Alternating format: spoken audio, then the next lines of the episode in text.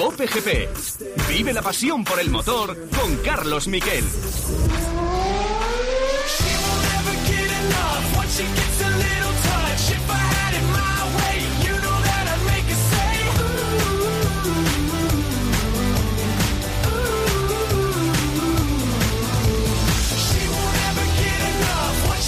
Hola, ¿qué tal? Buenas tardes, bienvenidos a Cope GP. Mañana intensa que hemos tenido de carreras en el circuito de Mandalika, el Gran Premio de Indonesia, en la que hemos visto cómo, bueno, el sueño de momento de seguir siendo líder del Mundial de Jorge Martín, pues saltaba por los aires. Ha sido un error de pilotaje, iba demasiado rápido y eso, bueno, pues eh, se le fue un poco la línea y es un circuito que no perdona fallos, solo acabaron 14 pilotos y al final partía de líder y ahora está a 18 puntos eh, por detrás de nuevo de un Bañaya que hizo una carrera sensacional, salía decimotercero, terminó primero, acabó mandando mensajitos de menos hablar, eh, hacía el gesto de la, de la oreja, hablaba en general. El caso es que ha sido una carrera apasionante de MotoGP en la que Bañaya fue el más rápido y el eh, mejor, seguido en el podio de Maverick Viñales y un resucitado Fabio Cuartararo, que al final bueno, pues eh, estuvo de nuevo eh, donde, donde nunca debía haber dejado de estar, que es en los eh, podios. Pero bueno, al final hemos vivido una carrera de MotoGP apasionante en la que las dos decepciones han sido, por un lado, ese abandono y por otro también el abandono de Mar Márquez, que está absolutamente devastado con su onda. Por cierto, noticia que os cuento ahora mismo, Fórmula 1, vamos a hablar de Fórmula 1 también.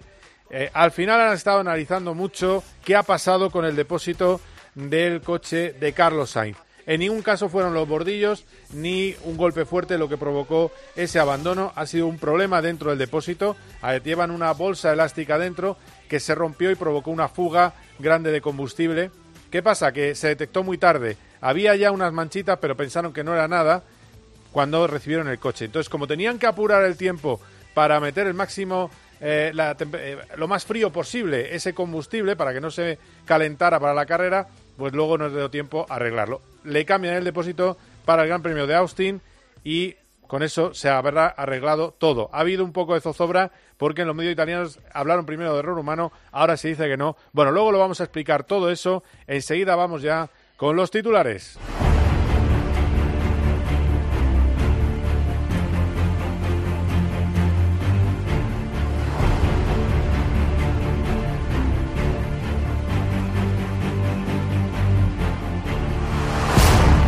Bueno, pues Peco Bañaya ha sido el protagonista del día porque la verdad es que ha vuelto el campeón. Eh, parecía que estaba despistado, tenía ya fuertes críticas en Italia, como siempre, eh, y al final, después de una carrera al sprint bastante gris, en la que remontó a la octava posición y no atacó a su compañero Bañaya, pero a su compañero eh, Bastianini, pero también es cierto que Peco siempre utiliza la sprint de preparación de la carrera y hace unas carreras de domingo mucho mejores. Y hoy ha estado realmente excepcional y ha demostrado cómo hay que gestionar cuando estás liderando una carrera en una pista donde es muy fácil caerse. Tienes que gestionar de una manera lo más eh, cuidadosa posible y no intentar ser el más rápido del planeta. Por eso ganó la carrera y eso que al final casi se pasa de control de la carrera sobre Viñales y sobre eh, Cuartararo y desde luego la, gran decepción, ya lo decía, ha sido Jorge Martín, pero quedan muchos puntos, ¿eh? Quedan 185 puntos en el juego. Escuchamos la valoración de la carrera que hace en Dazón Peco Bañaya.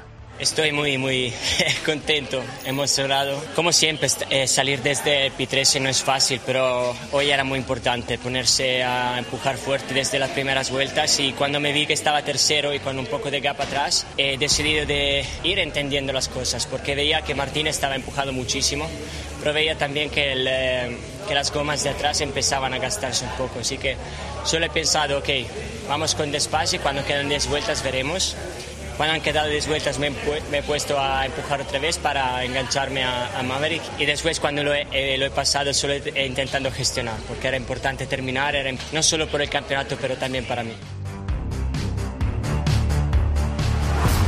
Y ha recuperado la moral y encima de la moto hizo dos gestos, un gesto al público que gritaran su nombre y otro gesto a la cámara, un gesto de menos hablar, tocándose la oreja Gesto que en, televisión, en Dazón, por ejemplo, Jorge Lorenzo eh, criticaba como que, bueno, cuidado que puedes despertar a la, bestia, pero esta es la explicación de Peco Bañaya. Simplemente es un mensaje para los críticos, llevaba muchas carreras sin ganar y esto es un mensaje para los que habían desconfiado de él. Vamos a escucharle. Era, he hecho dos. Uno para los fans para que, que gritaban, porque estaban haciendo un...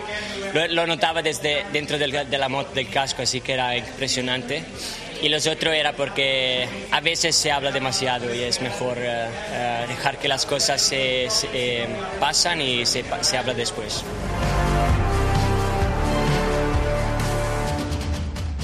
Y Jorge Martín. Jorge Martín ha tardado mucho en salir a todos los medios, estaba batido. Ha podido hablar con él Borja González, dos minutos muy jugosos que vamos a tener aquí en exclusiva en eh, este programa, en el COPE GP, dentro de tiempo de juego. Pero aparte de eso, eh, ¿qué ha dicho de esta carrera? Bueno, pues que se queda con lo positivo, que era velocísimo. Si mantiene el ritmo, si sigue siendo más veloz en pista, llegarán de nuevo los buenos resultados.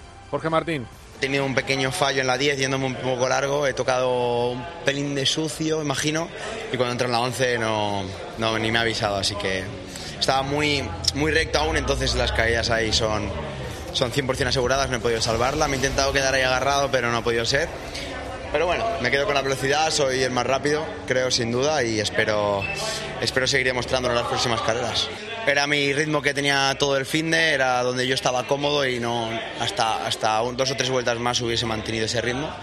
Pero bueno, obviamente hay que aprender de los errores. La próxima vez que tenga dos segundos con ocho o tres, habrá que ya aflojar un pelín. Y ojo, que esto es tiempo de juego y tenemos gol en Burgos. Raúl González. ¡Gol José Matos! Marca el Burgos en un saque de esquina, jugada ensayada en vez de ir a la olla. Fue fuera y ahí en la frontal del área grande esperaba José Matos para eh, hacer un disparo tremendo que el sevillano perfectamente encaró hacia la portería del Villarreal B y marcar el primero en el plantío. Estamos en el minuto ya 6, ha sido en el 5 de la segunda parte. Marca el Burgos en el plantío. Burgos 1, Villarreal B 0. Muchas gracias Raúl, luego nos sigues informando. Tenemos segunda entrega de Jorge Martín hablando, bueno, pues eh, de que se le viene arriba eh, Peco Bañaya. Le preguntan, oye, ¿se va a venir arriba Peco Bañaya? ¿Cómo llevas ahora que se, se crezca después de este resultado? ¿Él no piensa eso? No creo que haya cogido muchas alas porque al final eh, el que estaba liderando con tres segundos era yo. Hoy no iba a ganarme, entonces eh, lleva desde, desde Silverstone que no me ganaba y creo que necesitamos mantenernos firmes en nuestra mentalidad, mentalidad ganadora, intentar pelear por cada día, por cada entreno y es lo que nos ha llevado a hoy estar liderando con tres segundos. Así que no voy a cambiar nada porque es el método de trabajo que me hace ir rápido.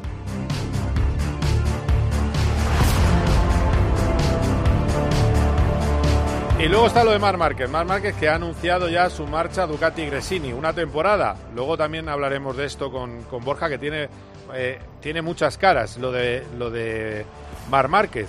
Se va a un equipo privado, va a ganar 12 o 13 veces menos, una, una burrada menos, y se va con una moto del, eh, del año anterior. También es cierto que hemos visto brillar a Ducatis antiguas este fin de semana. Sin ir más lejos, la cuarta en meta era eh, hoy, ha sido Di Antonio con una moto de 2022. Bueno, pues eh, él se va con esa idea y deja libre el 25.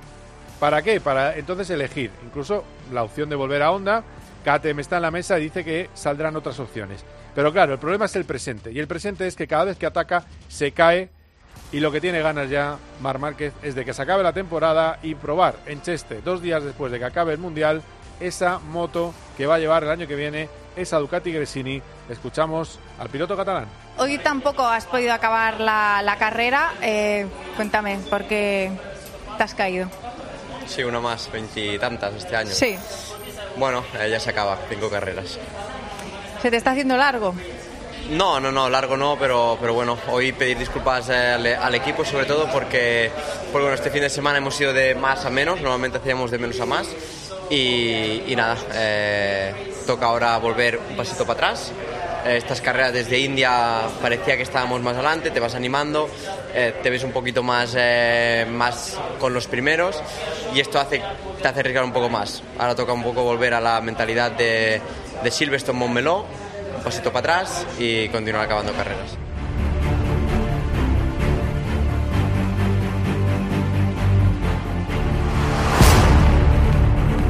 Un pasito para adelante, María, un pasito para atrás. La verdad es que bueno, pues no es el mejor momento. De hecho, se ha celebrado el noveno puesto que ha tenido Ale Rins en la carrera, se ha celebrado como una auténtica victoria.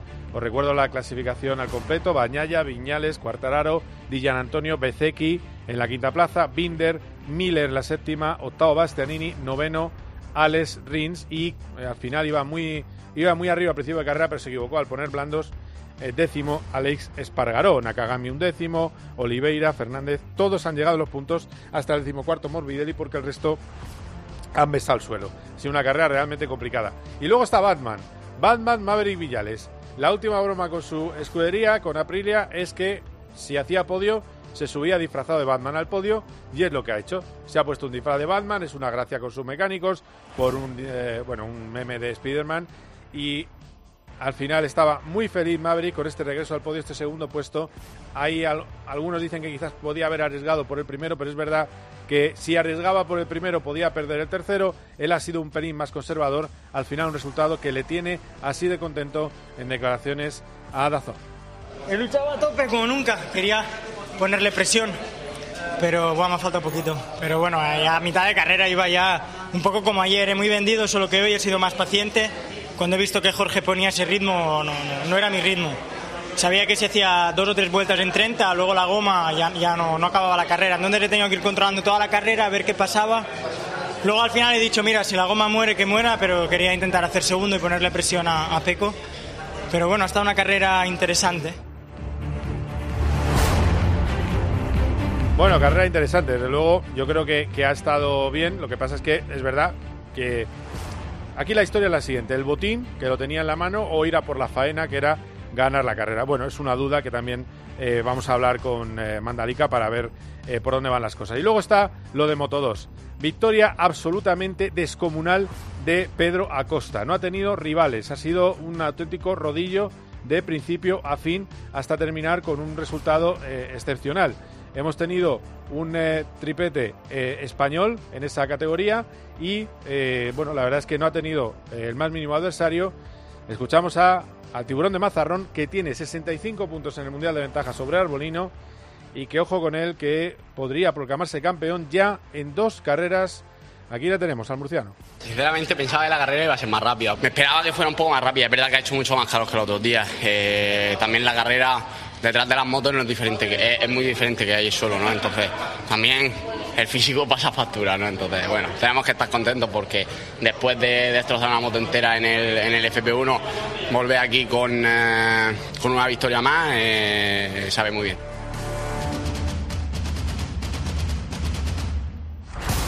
Y sabe muy bien, porque claro, estamos hablando de que además ha habido triplete español. Acosta, Canet a dos segundos y a 4,7 de la cabeza Aldeguer, cuarto Dixon y quinto Manu González y el que lucha por el Mundial, es un decir, con eh, Pedro Acosta, es Tony Arbolino, que ha terminado en la sexta posición. El, eh, el Moto 3, el hombre más enfadado del mundo era Dani Holgado. ¿Por qué? Porque había terminado la carrera noveno, pero una última sanción hizo que terminara, esté en la novena posición. Así que nada, no hay nada más que dejar paso a su enorme enfado. Vamos a escucharle. Dos sanciones un poco extrañas, la verdad. No, no las entendía, pero bueno, la primera sanción eh, creo que ha sido por el adelantamiento de Moreira, el adelanta por el verde. Eh, vale, sí, pisar el verde es un error pero bueno, tampoco creo que haya ganado tres segundos como para hacer una long lap. Por lo tanto, lo sé, lo veo innecesario. En la segunda lo mismo. No entiendo la dirección de carrera, dos sanciones completamente innecesarias, extrañas, que bueno, a la altura que estamos jugando en el, campeonato, pues eh, pesan mucho. Lo que más me jode que lo da todo, he dado mi 100%, he remontado tres segundos, los he adelantado todo, me he vuelto a poner primero y cuando me han vuelto puesto otra Lola, pues es cuando ahí ya no entendía nada Así que nada, darle las gracias por joderme la carrera, así que un poco más. O como se diga, vaya enfado. Eh, Diego Moreira, primera victoria brasileña en el Mundial de Motos desde 2005. David Alonso en la segunda posición, el colombiano, criado en Madrid. David Muñoz tercero en la tercera posición del podio. Beiger, Rueda, Masia, sexto, décimo cuarto, como decíamos, y perdiendo comba, evidentemente, en el campeonato, Dani Holgado que es el que estaba tan enfadado, octavo Sasaki en el eh, Mundial de Moto 3.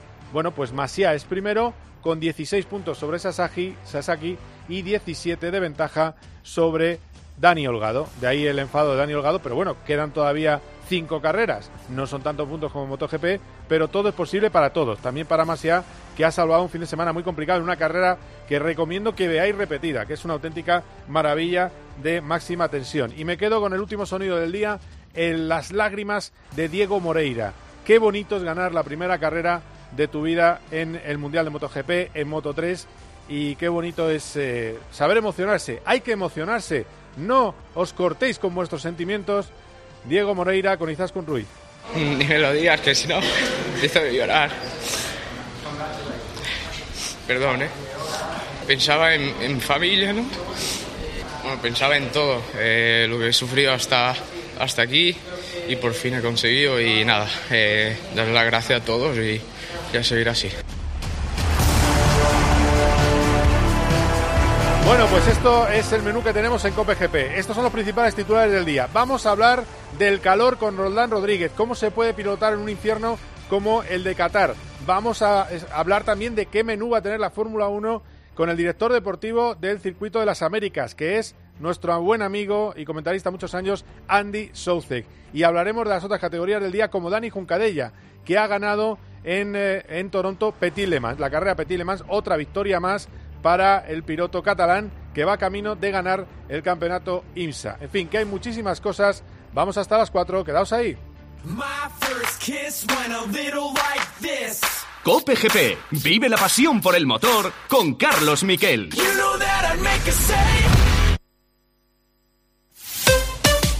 Escuchas Cope. Y recuerda, la mejor experiencia y el mejor sonido solo los encuentras en cope.es y en la aplicación móvil. Descárgatela. Mira, hija, ya está la pared pintada. Sí, sí, la pared y mi pie. Ponte gafas, papá. Si no ves bien, ven a General Óptica. En el mes de los progresivos tienes todos los cristales al 50%. Aprovechalo. General Óptica, tu mirada eres tú.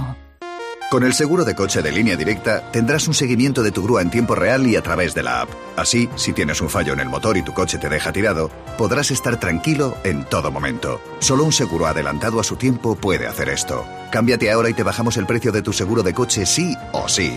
Ven directo a lineadirecta.com o llama al 917-700-700. El valor de ser directo. Consulta condiciones.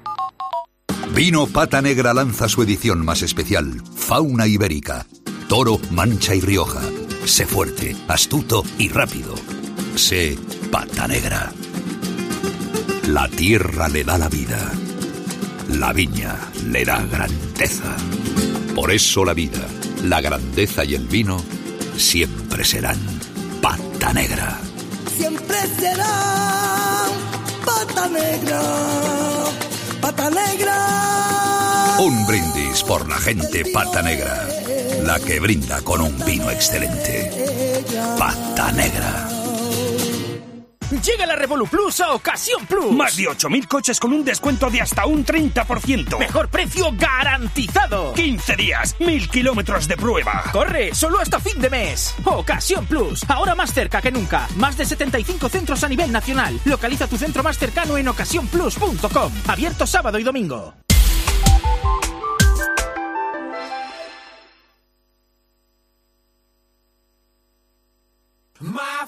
Kiss went a little like this. Cope GP. You know that I'd make a say. Ojo que tenemos de nuevo gol en Burgos, Raúl. Así es, Carlos. Ha esperado a que empezara tiempo de juego para marcar el segundo. El Burgos. Gol de Bermejo. A pase de Curro Sánchez. Se encaró ante el portero del Villarreal y le batió el jugador del Burgos Club de Fútbol, el catalán Bermejo, para hacer el segundo en el plantío y poner en pie a los más de 8.000 espectadores que se han citado hoy aquí en tierras burgalesas. Marca el segundo el Burgos, marca Bermejo. 63 de partido en el plantío. Burgos 2, Villarreal B 0. ¿Qué tal andáis de tiempo? La verdad ¿Qué que hay una temperatura ahí? bastan- bastante agradable. ¿eh? Tenemos 17 grados ahora mismo en Burgos, está el cielo nublado, pero se avecinaba precipitaciones y no ha caído de momento ni una gota. Así que una temperatura perfecta. La gente ha venido ahí con el bocadillo porque ya sabes que esto de un partido a las 2 de la tarde pues te pilla así Te pilla poco de- de mano, pero, han aprovechado el descanso para, para comerlo y además yo creo que están haciendo una buena digestión de momento, ¿eh? porque este 2-0 sienta bien a la afición burgalesa. Perfecto, Raúl, lo vamos hablando. Venga, gracias. Hasta ahora, Hasta ahora. Carlos. On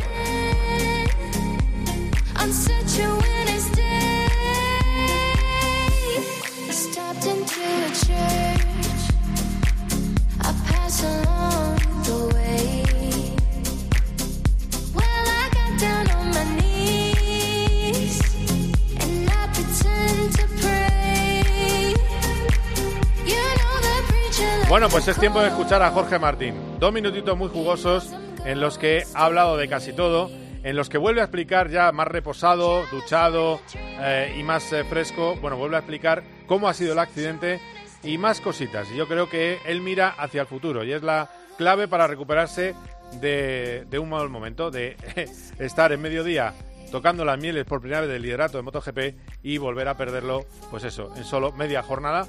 Y es lo que pasa con las carreras al sprint, que pueden suceder cosas así. También es cierto que el objetivo que tiene eh, eh, Jorge Martín es bastante accesible, que es llegar con tantos puntos como hay en juego, con el Mundial vivo, a la carrera de Cheste. Este es Jorge Martín. El liderato más corto de la historia. Nada, eh, me he ido un pelín largo en la curva 10 y cuando he entrado en la 11 haciendo lo mismo que la vuelta anterior, pues me he ido al suelo. Una pena porque era una oportunidad buena para, pues, para mantener ese liderato y, y una pista donde estaba marcando la diferencia. Pero bueno, me quedo con que iba liderando con 3 segundos, con que soy el más rápido ahora mismo. No, no creo que, que Peco tenga mi velocidad. Entonces tenemos que olvidar esta carrera y pensar en la siguiente. Al final tengo que aprovechar mis puntos fuertes y, y eso será demostrando en Phillip Island que sigo con la misma mentalidad. En ese momento, ¿qué, qué ha pasado por tu cabeza cuando se te ha ido la moto y... o sea, Ah, no solo he qué- dicho, no, no, no, no, no, no me lo creía, es que no me lo creía porque no, no iba pasado, estaba controlando la situación, estaba rodando en ritmo, en ritmo rápido, pero era donde me sentía cómodo, era mi ritmo de, para estar centrado. Y nada, el único error que he hecho en toda la carrera, que ha sido irme algo en la, en la 10, eh, pues es, quizás se ha manchado un poco la rueda y eso ha provocado la caída. Irte largo, o sea, que para que la gente lo entienda, es un largo de nada. No, no, un metro y medio fuera del, no tocar el piano por un metro y medio. Eh, más tarde? no, es una pista donde no puedes cometer errores. Entonces, en el momento que te vas un metro de la línea, ya la línea está sucia y quizá pues se haya ensuciado un poco la rueda y la curva siguiente, sin hacer nada diferente, me he caído.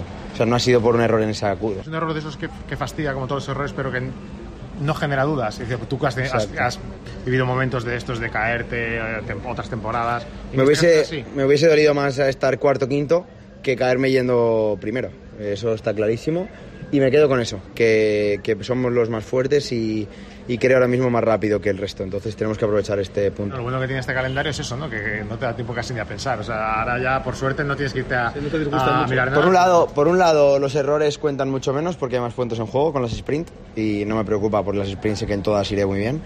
Y por otro lado, eh, como tú dices, ya estoy pensando en Phillip Island, ya estaba preguntando las gomas que teníamos y ya mañana me pondré a estudiar para, para ser igual o más competitivo que aquí. Phillip Island, entiendo que ni- no hay dudas, ¿no? Sabes que vas a poder ir rápido. Bueno, ya- tengo el récord de la pista, así que estoy tranquilo, tengo una moto muy competitiva. Obviamente puedes llegar y tener mil problemas, pero tengo una base que funciona y de ahí no me muevo, así que moral alta. My first kiss went a little like this. Cope GP. Solo Carlos Herrera pone su mirada en aquello que tienes que conocer. Antes de la pandemia, Europa ya tenía fondos destinados a ayudar a sectores concretos. Eran partidas muy loables, salvo que en algunos casos la burocracia ha hecho que esos fondos ni lleguen ni se les espere. Para comenzar el día bien informado, despierta con Carlos Herrera. Desde las 6 de la mañana todo pasa en Herrera en Cope. Got my red dress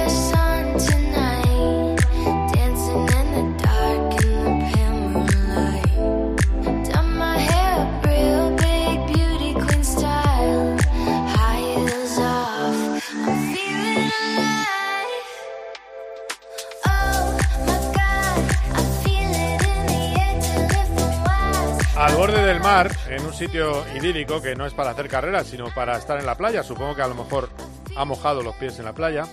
En estos días está Borja González. Hola Borja, ¿qué tal? ¿Cómo estás? ¿Qué tal, Carlos? Buenas tardes. Se oye ruido de motos, que allí hay más motos que coches, ya lo sé. Es tremendo. Eh, y, y bueno, de la- del carrerón de hoy, la conclusión, yo creo que la primera conclusión que tenemos que tener es calma, ¿no? Que ni se ganó ayer el Mundial, ni se ha perdido hoy.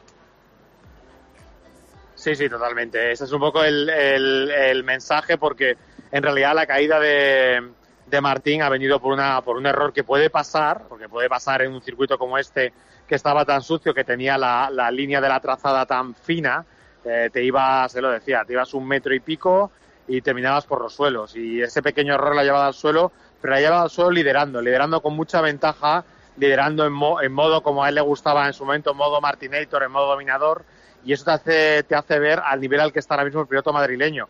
Es verdad que la carrera de Bañaya ha sido muy buena, porque saliendo el decimotercero, terminar ganando eh, no es fácil. De hecho, no desde el año 2006, creo que fue con Melandri, nadie había ganado en el Mundial de la clase reina saliendo desde esa quinta línea de la parrilla salida. Pero eso también te indica que te estás peleando, te estás jugando el Mundial contra Peco Bañaya, que es campeón del mundo de MotoGP. Es decir, la, la empresa es complicada, lo que ha hecho hasta ahora Martín es tremendo, esa remontada que ha hecho desde, desde que empezó a quitarle puntos al, al piloto italiano, sobre todo a partir de, de Barcelona con su caída, con la caída de Bañaya, y a partir de Misano, que es cuando ha empezado a aparecer dominador de la categoría. Y lo bueno que tiene el Mundial es que hay tantas carreras tan seguidas, la semana que viene ya directamente en Australia, que va a tener la oportunidad de redimirse en apenas cinco días.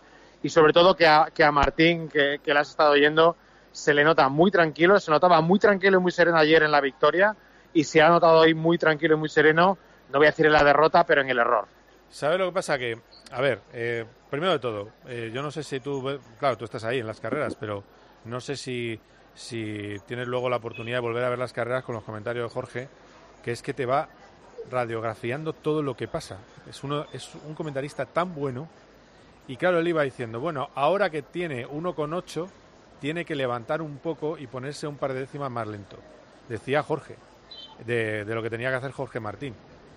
Y en vez de dos décimas más lento, no, seguía aumentando la distancia con, con, eh, Viñales.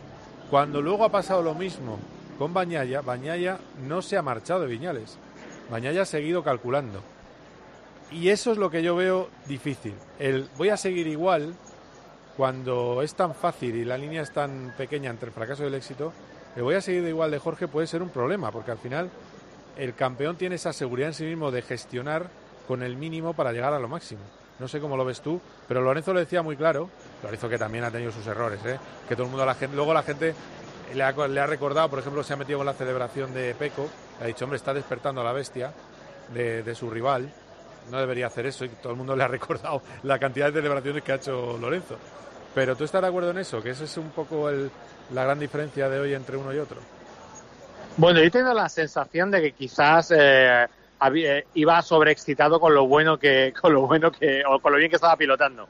Y que probablemente eso le ha debido, le ha- digamos, le ha hecho cometer error. Le he preguntado eso mismo a Bañaya, porque a Bañaya le ha pasado varias veces, y él me decía, mira, al final, eh, esta moto es una moto que cuando funciona bien, funciona a, la- a las mil maravillas. Cuando te sientes bien, te sientes súper bien. Pero el el límite del fallo en este MotoGP es tan escaso, tan pequeño, que a veces te cuesta entenderlo. Y hasta que no llegas al box y miras la telemetría, no lo ves. Y en el momento no lo interpretas como estoy yendo por encima del límite, que es una cosa que, que lo notas en otros pilotos, ¿no? Cuando ves, bueno, estás sobrepilotando, no, no lo notas. Y es una cosa, es un, el, digamos, el, el defecto virtuoso de una moto que es fantástica, la mejor moto de la parrilla, que es lo que yo creo que no ha interpretado bien, pero que es difícil de interpretar, porque lo hizo Bañaya eh, durante la carrera. Mm, Puede pasar, no había cometido prácticamente ningún error en, lo que va de año Martín. Había puntuado en 14 carreras seguidas. Eh, Bañaya sí que había cometido errores, cinco, dos que no eran suyos, pero otros tres errores que sí que han sido suyos. Bueno, eh, tenía que pasar. Es decir, en un momento o en otro eh, tenía que fallar. No, no, podía, no podíamos vivir de ese Jorge Martín es imbatible. Ahora, es cierto que ahora pues va a tener que, que mirar con, con cuidado cuando esté en circunstancias de este tipo en cómo controlar la distancia de carrera, cómo controlar lo que queda, lo que viene por detrás, te está apretando y el ritmo que tú estás llevando. Y es un poco, bueno, una, una manera de aprender, pero es cierto lo que dice Martín. En realidad él no tiene presión. Si esto lo hablábamos en, yo creo que en julio o en agosto, Sí. pues hablábamos de opciones de Martín, pero un poco por vender la burra, que se suele decir. Mm. Pues, que la gente no se, se levante y vea la carrera, pero que no piense, bueno, esto solo iba de calle Bañaya. Ha hecho el trabajo difícil que ha sido hacernos creer. Eh, está en un equipo satélite contra un campeón del mundo. Bueno, eh, yo creo que hay mo- motivos para creer viendo lo que ha hecho y motivos para no alarmarse por un error que haya podido cometer en el día de hoy después de la, de la racha que, de la que venía. No, y luego, luego al final eh, tú miras eh, la rapidez. Dice, yo soy el más rápido. Vale. Pero tampoco tengo ningún motivo para pensar que Peco es más lento. Y sin embargo tiene más, más constancia. Y luego hay otra cosa que a mí me tiene muy preocupado, que es ver a los dos jefes de Ducati eh, vestidos de rojo celebrando como locos la victoria. Dices, pero llegará un momento que esa moto va a correr menos. la Ducati cliente Bueno, va a correr menos.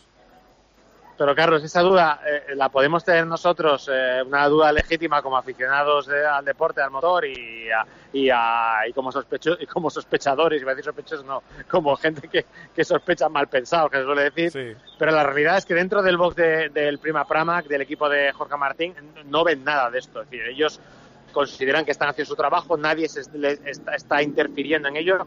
Y de hecho, es más, o sea, incluso si miras la foto global del fin de semana, ayer estábamos hablando de si Bastianini tenía que dejar pasar a Bañaya.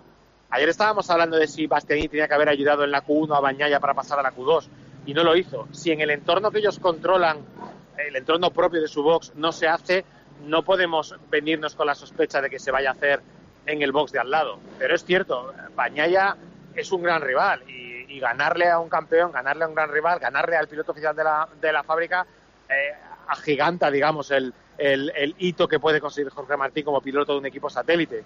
Eh, pero creo que ahora mismo no podemos sospechar de lo que pasa en el otro lado con, con los muchachos, los señores vestidos de rojo, hasta que ellos no nos den una señal de que, ojito, algo está pasando aquí. Así que de momento yo creo que eso tenemos que intentar ser lo más neutrales posibles, pensar que todo va bien, porque Jorge piensa que todo va bien y en su equipo también lo piensan y en la situación en la que estamos es a la que se ha llegado deportivamente. Y lo que te he dicho, incluso deportivamente, contando con que el equipo de, el compañero de equipo de Bañaya, Bastianini, que no se está jugando absolutamente nada, Bueno, es porque que, pero ha estado la- tantas carreras fuera. Sí. Pero es que eso fue un Digo, error, un error muy grave del equipo. Pero por tengo que interrumpirte por algo que te va a sonar, que es muy bonito, muy tiempo de juego, que es esto, mira. A ver. Ahí está. Tenemos gol en Burgos. ¿Qué tal, Raúl, otra vez? Gol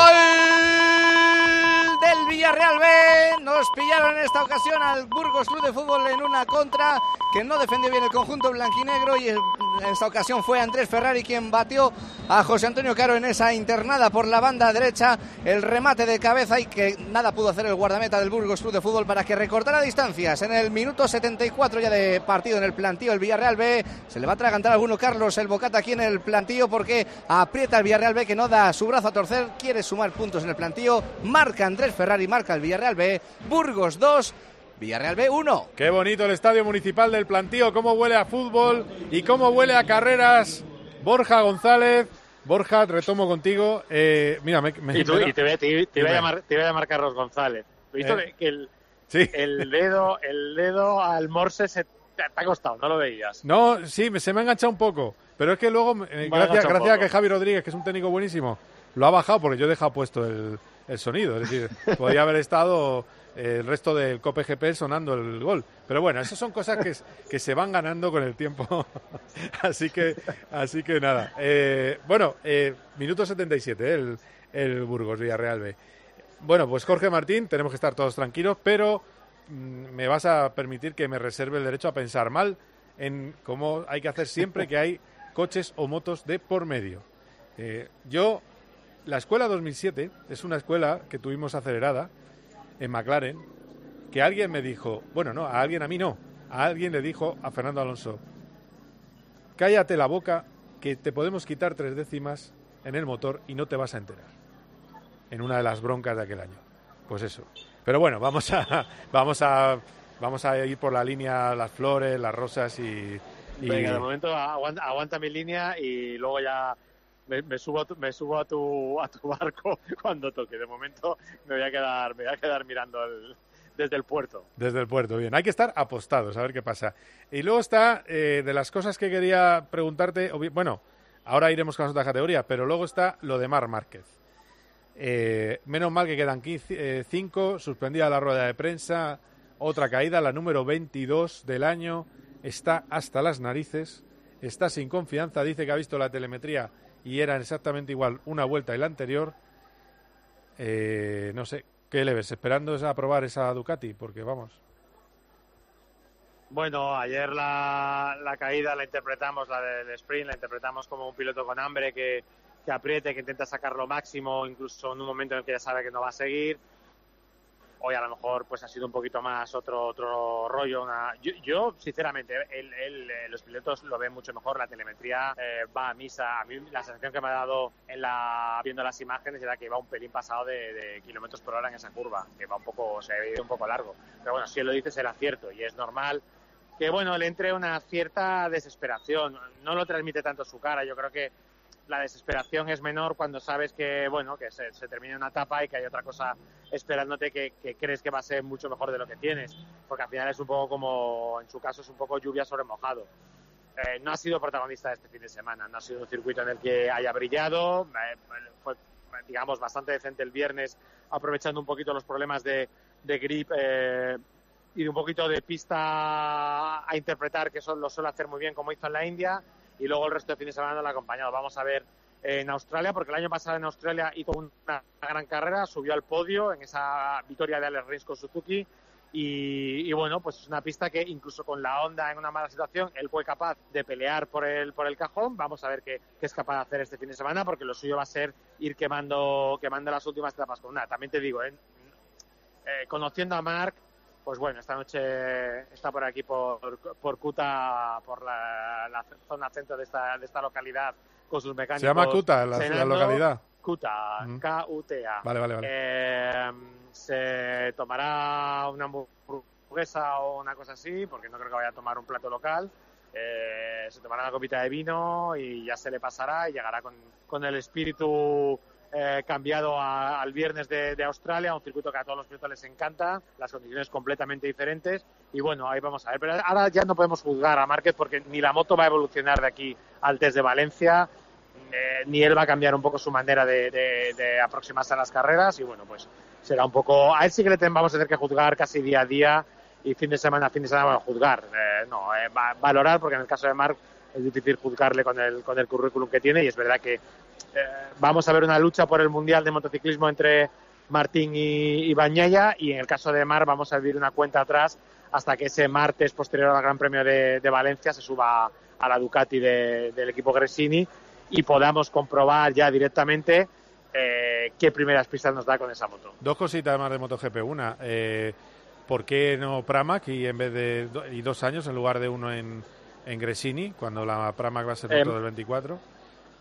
Márquez quiere tener la libertad de poder decidir a final del año que viene dónde ir, no quiere firmar dos años, él quiere eh, tener eh, ser libre como para, para elegir un equipo de fábrica, porque esta es la realidad, quiere elegir un equipo de fábrica. A mí, si me preguntas ahora mismo, y, y, y al final esto es un poco en el terreno especulativo, probablemente la opción más mm, clara para él podría ser KTM, hay mucho encaje también de patrocinios y demás, pero es verdad que la KTM ahora mismo, hoy por hoy, está estancadísima eh, y tendrá que verlo él también en la pista. No, no podemos descartar nada, no podemos descartar que sea Ducati, pero tampoco podríamos descartar que fuese Honda, porque Honda ahora mismo para buscar al sustituto de Mar Márquez se ha marcado un, digamos, ha puesto unas eh, condiciones o uno, unos requisitos que le gustaría que tuviese el piloto que se suba a esa moto y es un piloto que firme por un año, es decir, que no se comprometa más tiempo porque quieren tener la moto libre eh, por si eh, la evolución va más rápida de lo que de lo que podemos pensar y puedan tener una moto ya competitiva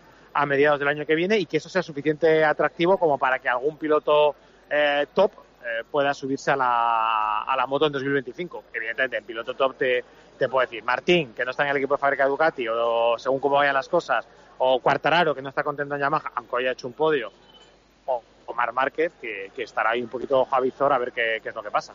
Bueno, pues y la segunda es si ha sido demasiado conservador Maverick.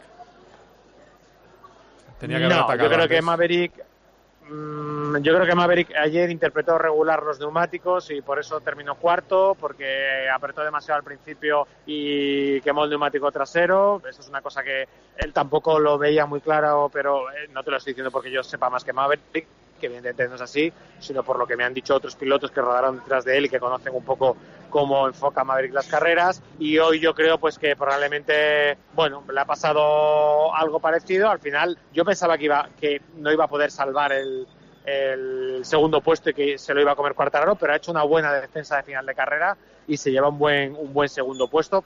Da la impresión de que falta un pelín todavía ahí, pero sí que es cierto que la diferencia con el resto de Aprilias ha sido tan grande hoy que no se le puede achacar nada a Maverick porque normalmente pues, el nivel de la moto lo pone más de un piloto y en este caso él ha estado muy por encima de, de Oliveira, de Raúl Fernández y de Alexis Espargaró, que siempre ha sido el, capitano de, de la marca. Y eso quiere decir bueno, pues que, que hoy ha hecho algo bien y que probablemente la moto estuviese para poco más que eso que ha hecho él, que es un segundo o que habría sido un tercero si Martín no comete el error. Bueno, y terminamos con eh, la carrera del día, que ha sido Moto 3, que ha sido un espectáculo. Eh, ha sido tremendo. eh, ha terminado con una victoria en brasileño y con el dominio de Pedro Acosta en Moto 2. Pues cuéntame lo que tú quieras. Ya hemos escuchado a Dani Holgado eh, echando fuego contra, contra las sanciones de los comisarios. A ver, a- a- en Moto 2, Acosta, eh, en Tailandia podemos ya apuntar al calendario, que puede ser que celebremos el primer título español del año, porque al ritmo al que va le, le sobra ya la categoría. Eh, porque no, es que encima además no hay ningún no hay ningún rival que le esté haciendo ni, ni sombra de ningún tipo está muy bien ver a Canet segundo otra vez a un segundo podio a Aldeguer pero no, no hay un rival constante y sólido que le pueda hacer dudar sobre que, lo que va a conseguir y, y va a ser así yo creo que Tailandia será Malasia pero va a ser campeón del mundo seguro y en Moto 3 pues la locura de siempre Eh, fíjate Masia que ha sido tan dominador en un barullo tan grande cuando no ha conseguido romper el grupo ahí el estrés es tan grande que intentas conseguir lo que puedes. Eh, lo de Holgado, pues es verdad que dirección de carrera es un poco difícil de interpretar muchas veces, pero va todo vinculado también a ese estrés que hemos vivido.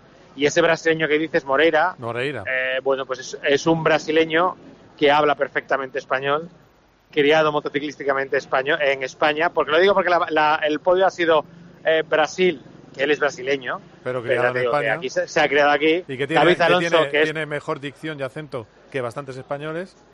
David Alonso, quieres decir, No, ¿no? Que no, es colombiano. a pues, Moreira ah, también. Moreira, sí, seguro. Sí, sí, sí. David Alonso, porque tiene, que tiene más, me- menos acento de Colombia que yo, que es un, eh, un tipo que hoy aparte se ha acercado bastante en la general y luego ha terminado pues David Muñoz en la tercera posición. Más ha sacado buen rendimiento, no el mejor posible, porque al final Holgado solo ha sumado dos puntos y Sasaki no ha puntuado. Sigue el Mundial muy apretado y va a ser una locura hasta el final de la temporada. Bueno, pues ya está, resumen perfecto, así que te puedes ir a terminar el cenar.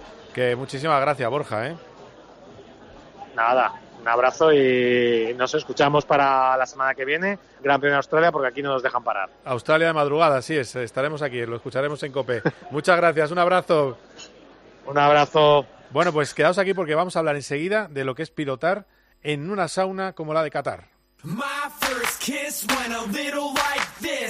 Cope GP. Vive la pasión por el motor con Carlos Miquel. You know that I'd make a save. La luz, el gas, la hipoteca, la cesta de la compra. ¿Preocupado por la incertidumbre económica? Quiero hablarte de algo que seguro que estás viviendo y sufriendo en primera persona. Nos vamos a 2020. Pues si solo es esta garrafa de aceite, en total son 17 euros con 50 céntimos. El segundo de los sonidos corresponde a ahora, 2023. 5 litros de aceite de oliva hacen un total de 47 euros con 50 céntimos. Cada noche, a las nueve y media, Ángel Expósito mira a tu bolsillo y te da certezas en la linterna de Cope.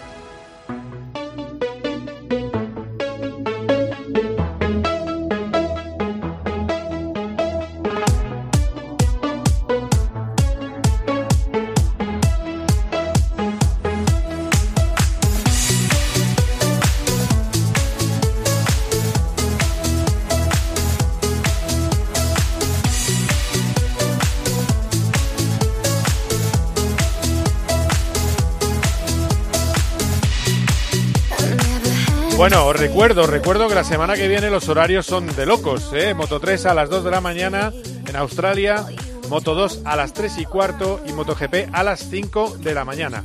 Creo que no es para madrugar, es para alargar. Y con música como esta, bailando. Y hay uno que, bueno, el, el piloto que viene ahora se mueve muy bien de día y también de noche. Hola, Roldán Rodríguez, ¿qué tal? ¿Cómo estás? Hola, hola, Carmichael. Buenas Bien, tardes. bueno, ahora menos porque ya eres papá. Ah, de ya- noche mal. Nunca, nunca especialmente bien, pero bueno, me defendía, pero ahora ya estoy fuera, estoy fuera, nada. Oye, pues mira, eh, te doy la bienvenida con un gol en Burgos, Raúl. ¡Gol del Burgos! ¡Gol de Grego Sierra! ¿Cómo le ha pegado Grego Sierra en el minuto 88 de partido, cuando estábamos cerquita del 90, la tranquilidad para la afición burgalesa que veía con el 2 a 1 como el Villarreal B intentaba apretar, pero llegó el balón hasta fuera del área grande. Ahí la recibió Grego Sierra que cuando veía que volvía del segundo bote, la pegó con pierna izquierda y de qué manera encajó ese gol la portería del Villarreal. Marca el tercero el Burgos, marca Grego Sierra, 89 de partido en el plantío. Burgos 3, Villarreal B 1. Raúl, no sé si se usa ese término, pero se llama, en término coloquial, es turriagazo. ¿eh? Le ha metido Turriagazo auténtico, sí, señor. por toda la escuadra. Gracias, Raúl. Ahora, ahora nos cuentas el final del partido. Eh, bueno, ahora. Roldán, estábamos hablando de eh, la sauna de Qatar. Hay gente que dice, eran 32 grados, no era para tanto. Yo estaba allí, yo salía de la sala de prensa, me venía toda la humedad a las gafas y el coche estaba bañado en agua. Era como si el circuito estuviera en una nube. ¿Cuáles son los focos de calor en un monoplaza que tú conoces muy bien, en un monoplaza de Fórmula 1, que hacen que, que fuera tan duro lo que pasó en Qatar? Pues eh, la, la verdad no es fácil transmitirlo, pero eh, os cuento lo que yo he vivido allí en Qatar, ¿no? En, en Fórmula 2, que es como sabéis es un coche muy parecido a Fórmula 1 en cuanto a todo. Y hay que tener en cuenta que la mayoría de los pilotos tienen pues 20 y pico años. Alguno de 30 y luego está el mega crack con, con 40 y pocos, ¿no? Que es Fernando. Sí. Es gente que está preparada a tope. Es gente que no hace otra cosa que conducir coches de carreras de que tienen pocos años, ¿no? Y cuando llegas allí, o sea, estás muy entrenado. Y cuando llegas allí realmente es, es un golpe tremendo de calor, de humedad, el circuito no ayuda, el circuito es, es- muy intenso, son eh, no es de los más largos, ni tampoco de los más cortos, son 5,4 kilómetros, una única zona de rese, pero yo ya se lo decía a mis compis de, de Dazón en la previa, y estaban un poco incrédulos, ¿eh? Decir, bueno, tampoco será para tanto, Roldán. Y yo decía, sí, sí, es, es una pista que realmente el calor que tienes, la humedad es una pista muy sucia que no te permite descansar ni un momento, tienes un montón de curvas enlazadas, frenadas en apoyo. Es un, es un circuito tremendo. Y yo me acuerdo de cuando llegué allí y, y, baj- y me bajé del coche después de la. Porque cuando estás en la carrera, por lo menos a mí me pasa, y creo que en, la- en general pasa, es como que estás muy concentrado en pilotar, ¿no? O sea, estás en un modo en el que eh, dentro del coche no notas tanto el cansancio, por lo menos yo, eh, sudas como una bestia, pero, pero digamos que, estás muy concentrado. Ahora, cuando me dieron el banderazo de, de cuadro, se acabó la carrera, llegué a final de rectas a curva de derechas, eh, es que casi no podía ni girar el volante. O sea, llegué allí y dije, madre mía, la que tengo encima. O sea, vaya, vaya niebla que tengo en, el- en la cabeza. O sea, es, es muy complicado, ¿no? Pierdes, pierdes muchos, muchos kilos de, de líquido, sobre todo.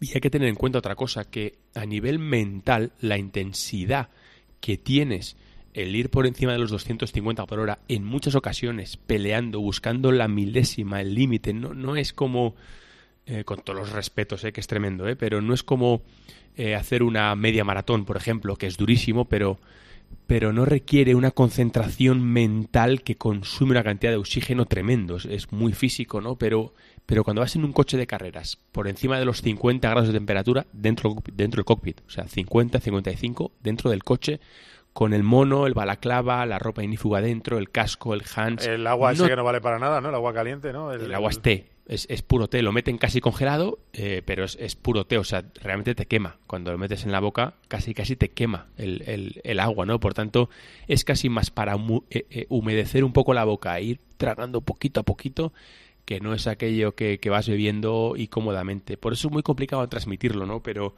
pero realmente es, es muy duro y, y fíjate, se vio, ¿no? Que gente súper preparada, pues se vio cómo, cómo sufrió. Sí, ¿a ti te parece que hay que tomar medidas para que no se repitan carreras así o que esto forma parte de, los, de las carreras? Lo que decía la FIA, ¿eh? Sí, yo creo que se ha, se ha sobrepasado una línea, ¿no? Eh, bajo mi punto de Sobre vista. todo por los de soy- mayo posteriores a la carrera, ¿no? Que hubo en algunos casos. Sí, y durante la carrera, gente que tuvo que parar, que lo pasó mal. Sí, como Sargent, sí, sí. Justo. Y, y yo soy el primero como espectador y eh, trabajando en esto también, pues que quieres espectáculo y soy el primero que lo, que lo pide, ¿no? Me gusta ver que los pilotos realmente su- su- eh, sufren la carrera, ¿no? O sea, se desgastan, llegan al final eh, físicamente pues al medio al límite, pero yo creo que se sobrepasa una línea. Creo que igual que tenemos un Hans, igual que tenemos un, una, la barra antihuelco, ¿no? La, la- el, el halo. Sí, el halo, Y, sí, sí. Claro, y medidas de seguridad. Yo creo que no se puede sobrepasar la línea en la que el piloto realmente eh, sufre riesgo de tener un accidente. Y, y no me vale eso de, bueno, bueno, pues que vayan más lentos, ¿no? Y ya que se vayan refrigerando en la recta principal. No, no, no es coherente, ¿no? Con, con el pulso de la carrera, con saber lo que está viviendo el piloto ahí dentro, la competición, ¿no? Por tanto, yo creo que sí. Yo creo que, que no es. O sea, el circuito está muy bien. Que se corra de noche es muy chulo, la pista es húmeda. Además, recordamos que el fin de semana fue un fin de semana con carrera al sprint. Por Sí. tanto, doble esfuerzo, menos entrenamiento, más exigencia mental y física. Pero eh, como mínimo que cambien las fechas, ¿no? O sea, son pilotos. Lo que no se puede permitir la Fórmula 1 son desgracias. Es lo que no se puede permitir. Y, y yo creo que se rozó el, el otro día en Qatar. Sí, bueno, bueno. De todas maneras, también es verdad que ca- caemos el riesgo de acabar como con la lluvia, que no existe. Que no existen las carreras de mojado. O sea, quiero decir que, que cuidado también, ¿eh? Yo creo que hay que tener un punto intermedio porque carreras duras ha habido toda la vida. Eh, pues mira, eh, tengo que interrumpirte porque de- hay gol en Burgos, gol de Ferrari. ¡Gol! Efectivamente, de Andrés Ferrari, gol del Villarreal B. Andrés Ferrari que se está echando el equipo del Villarreal B a las espaldas para intentar darle vida al conjunto visitante que marca en el 94. Aprovechó un balón muerto Andrés Ferrari para batir a José Antonio Caro. Marca el segundo el Villarreal B. Estamos ya en el 95 de partido. Burgos 3, Villarreal B 2. Va bien, eh, va rápido este chaval, ¿eh? Ferrari. Bueno, eh, luego... ten- Es que hoy, hoy con MotoGP, pues tú te puedes imaginar, están todos que todos reman a favor de- del programa, Carlos. Ahí está. Bueno, enseguida damos el final. Gracias. Eh, bueno, eh, Roldán, eh, sumo aquí a un piloto muy experto que le tenemos en Estados Unidos, que ahora es el director deportivo del circuito de las Américas. Andy Souce, ¿qué tal? ¿Cómo estás? Muy buenas. Buenas tardes. Hola, hola, muy buenas, Carlos. Buenos días desde Austin. Ahí está. ¿Qué hora tienes en Austin? ¿Cómo me gusta esto, eh? Las 8 y 50 ahora mismo de la mañana. Nada, Me has perfecto. hecho madrugar un domingo. Vaya, lo No, siento. es broma. Ten- Tengo hijos, tengo hijos. Ah, vale, Me levanto muy, muy pronto. No, y además en Austin se cena a las seis de la tarde, seis y media. o sea que tampoco, ¿no? Así es. ¿Eh? Es, Así es. es el modo americano. Eh, yo recuerdo que el primer día me invitaron, la primera vez que estuve, eh, me invitaron a me invitaron a, a una barbacoa a las seis y media y dije, hombre, por Dios, si estoy todavía en el circuito trabajando. Pero bueno, que es así, es así las cosas. Eh, bueno, eh, ¿tú has tenido algún horno en tu vasta experiencia, eh, Andy? Ahora nos cuentas lo de lo que espera en Austin, pero ¿has tenido algún horno? Sí, sí, sí, pero en GT es más que en monoplaza. Estaba escuchando a Roldán, que estoy muy de acuerdo con, lo que comentaba, y yo creo que al final eh, el, el perder la conciencia o el estar prácticamente en un estado de, pues eso, de, de desmayo, a mí me pasó en Malasia, con mucha temperatura y mucha humedad, y nos preparamos a conciencia, hicimos de todo, o sea, desde baños turcos, pasando por entrenos en sauna, con el mono de carreras, pero es que al final no te preparas para la presión y los nervios y, y luego la temperatura que hace en el cockpit. Y sí, estuve a punto de desmayarme, el equipo me pedía que man- me mantuviera en pista porque la parada la teníamos programada, pues digamos, cinco vueltas más adelante y yo les dije que no podía continuar y las últimas dos vueltas perdía 10 segundos eh, por vuelta porque veía doble y, tal, o sea, eh, asumimos un riesgo innecesario, ¿no? Porque al final yo creo que, como dice Roldán, la seguridad es lo primero pero en monoplazas la verdad es que salvo en Budapest, que yo creo que corría con Roldán, que hacía muchísima mucho, mucho calor y es verdad que llegabas exhausto al final de la carrera, eh, ya estábamos preparados para eso, ¿no? ¿no? No era lo que vivieron el fin de semana pasado en Qatar los pilotos de Fórmula 1. Yo lo he vivido solo con, con coches carrozados por, por la condensación del, del calor que hace dentro debido pues al motor, los frenos, el escape y luego la temperatura exterior. Pero Oye, no- sí, es, es muy desagradable. Es muy desagradable, desde luego. Si no, no, no, no sabes por dónde tienes que ir bien, es que, claro, eso es el- la fatiga que tiene un conductor normal, pues eh, aparece con la deshidratación. Eh, de todas maneras, Andy, eh, ¿no fue también quizás, que un poco lo decía también Roldán, eh, el hecho de que hubiera tantas paradas que tuvieron que hacer una carrera absolutamente a fondo y no están acostumbrados? Sí, sí, totalmente. Bueno, yo creo que era todo, ¿no? El, el hecho de que tuvieran que ir al límite porque no tenían que conservar tanto neumático porque sabían eh, el neumático iba a durar 15, de 15 a 20 vueltas. El número de paradas, lógicamente, influyó. La carrera al sprint del sábado, el calor y luego los track limits, porque yo creo que parece una tontería, pero el, el estar todo el rato pendiente de no poner las cuatro ruedas cuando tu instinto natural te dice que lo que lo que lo puedes hacer eh, también desgasta o sea yo creo que era un cúmulo de, de situaciones eh, las que han llevado pues a que yo no recuerdo haber visto salvo Malasia a lo mejor Fernando ese podium que se que se medio desmayaba, ¿te acuerdas? Sí. En 2006 Sí. o, o algo así. Sí. No recordaba haber visto una carrera en la que todos, porque no era uno, no era Todos, solo todos. este Piastri que estaba ahí tumbado, de repente Verstappen que iba muy de chulo, de repente se sentó y dijo, bueno, yo también me voy a sentar aquí en la esquina, ¿no? Mm. O sea, estaban todos muy, muy desgastados, ¿no? Pero, pero bueno, al final yo creo que se lo tienen que replantear y como dice Roldán, o cambiar la fecha o mirar pues eh, de, de no hacer carreras eh, en, en, en países en ese momento del año donde, donde hace una temperatura tan alta, ¿no? Hacía mucho calor y mucha humedad. Eh, Qatar va a ser en diciembre el año que viene, por ahí la cosa va a andar tranquila. Eh, Roldán, te despido, que muchísimas gracias, eh, por como siempre. Eh, que un placer. Me quedo en, mando un me quedo en abrazo, Austin. Andy. Sí. Te mando un abrazo, Andy, y espero que vayas súper bien este fin de semana. Y, y nada, Carmichael, a seguir, a seguir bien. A seguir bien, un abrazo fuerte, cuídate, que vaya bien. Chao. Eh, una cosa, Andy, por cierto, recuerdo horarios. La carrera el domingo que viene, en- tenemos un minuto, así que nos queda poco para hablar de Austin, pero bueno, eh, 9 de la noche será la carrera, el sprint el sábado eh, será a las 12 de la noche y el, eh, el sprint shootout a las 19.30. En fin, que va a ser un fin de semana intensísimo y a las 20.00, a las 23.00 la calificación el viernes. Eh, muy breve, ¿esperáis lleno y, y qué conciertos va a haber? Bueno, eh, lo primero, lleno, depende de lo que te refieras. El año pasado tuvimos récord, 430.000 espectadores. Este año se esperan cifras similares.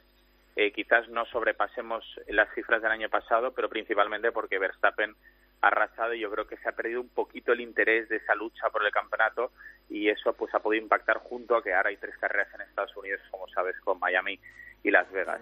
Eh, por otro lado, The Killers y Queen, o sea que dos pedazos de conciertos los que nos esperan el, el viernes y el sábado, así que con ganas de, verlo y, y de, y de vivir mi primera carrera en Austin como vicepresidente de Motorsports de- del Circuito de las Américas. Así que muy, muy ilusionado.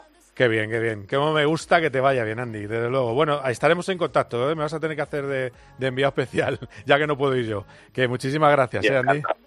Bueno, mandaros un abrazo a todos, sobre todo porque no hemos hablado desde Ah, sí. la gran pérdida de Pepe y nada, un fuerte abrazo a todos los compañeros, amigos, familia y que nunca lo olvidaré eh, y siempre está muy presente en mi corazón. Así que un fuerte abrazo a todos. Gracias, gracias Andy, un abrazo fuerte. Eh, por cierto, antes de terminar, ha terminado el partido en Burgos, ha ganado el Burgos al Villarreal B 3 a 2. Hasta aquí COPGP, ha sido un placer, os dejo con el golpe de gracia y después vendrá Fernando Evangelio con Maldini. Un abrazo, adiós.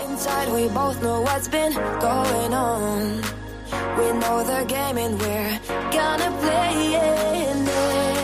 And if you ask me how I'm feeling, don't tell me you're too blind to see. Never gonna give you up, never gonna let you down, never gonna run around and desert you, never gonna make you cry. My first kiss went a little. Cope GP. Vive la pasión por el motor con Carlos Miquel. You know that